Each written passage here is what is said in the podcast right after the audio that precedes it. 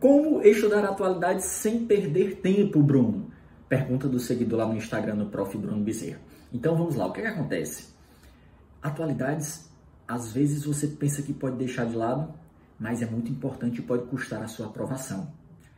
Às vezes está dentro da discursiva, então você não pode deixar de estar ligado nos temas atuais para poder se dar bem e melhorar a sua classificação ou então continuar dentro das vagas. Já vi muita gente boa deixar de ser aprovado porque foi mal na discursiva, tá certo? Então cuidado. Como nós, como atualidades tem um escopo muito grande, o que é que você pode fazer para não perder tanto tempo com essa matéria e poder se dedicar às outras disciplinas também, tá? Então eu linkei aqui seis dicas para que você consiga estudar atualidades de forma eficiente e de forma mais rápida.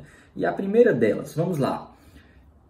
Confira o edital. Muitas vezes ele ele delimita, ele diz qual a abrangência dos estudos. Ele diz é de 2006 para frente, é de 2010 para frente, é em tal época. Alguns dizem é, é, é, a abrangência, fixam esse marco temporal, tá certo? Então é importante que você confira isso, para você focar no que é importante estudar, tá? A segunda dica, que também é muito importante, é o que? Você fazer análise de provas anteriores do seu concurso.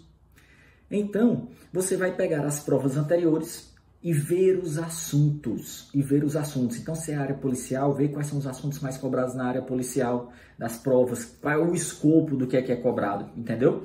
Você vai ter noção do, de quão profundo é o tema que é cobrado, se é mais superficial, ou se é um conhecimento mais aprofundado, que vai necessitar mais leitura. Terceiro ponto, Conheça a sua banca examinadora. São muitos assuntos. É importante você saber a linha de cobrança dela. Por exemplo, a VUNESP ela gosta muito de assuntos, é, de assuntos factuais e temporais. Então, é, é, ela pega um fato e vai lá e pergunta algo sobre ele. Sobre uma questão migratória nos Estados Unidos, sobre um brasileiro que ganhou um prêmio Nobel, que ganhou um prêmio no exterior. A VUNESP gosta muito disso. Então é importante que você conheça a banca examinadora. Como é que você vai fazer isso? Voltando no ponto 2, pegando as provas anteriores daquela banca, de preferência da mesma área do seu concurso, tá certo? Quarta dica: fique bastante atento para temas quentes, para acontecimentos atuais, tá certo? Esteja por dentro dos assuntos que estão em alta na sociedade, do que está sendo veiculado na grande mídia, temas em debate atual, tá certo? Temas que às vezes também se prolongam no tempo. Então fique ligado com esses temas atuais. A nossa quinta dica é o quê? Pegue o material de um bom professor, porque lá ele já vai indicar quais são os temas atuais, quais são os temas mais recentes.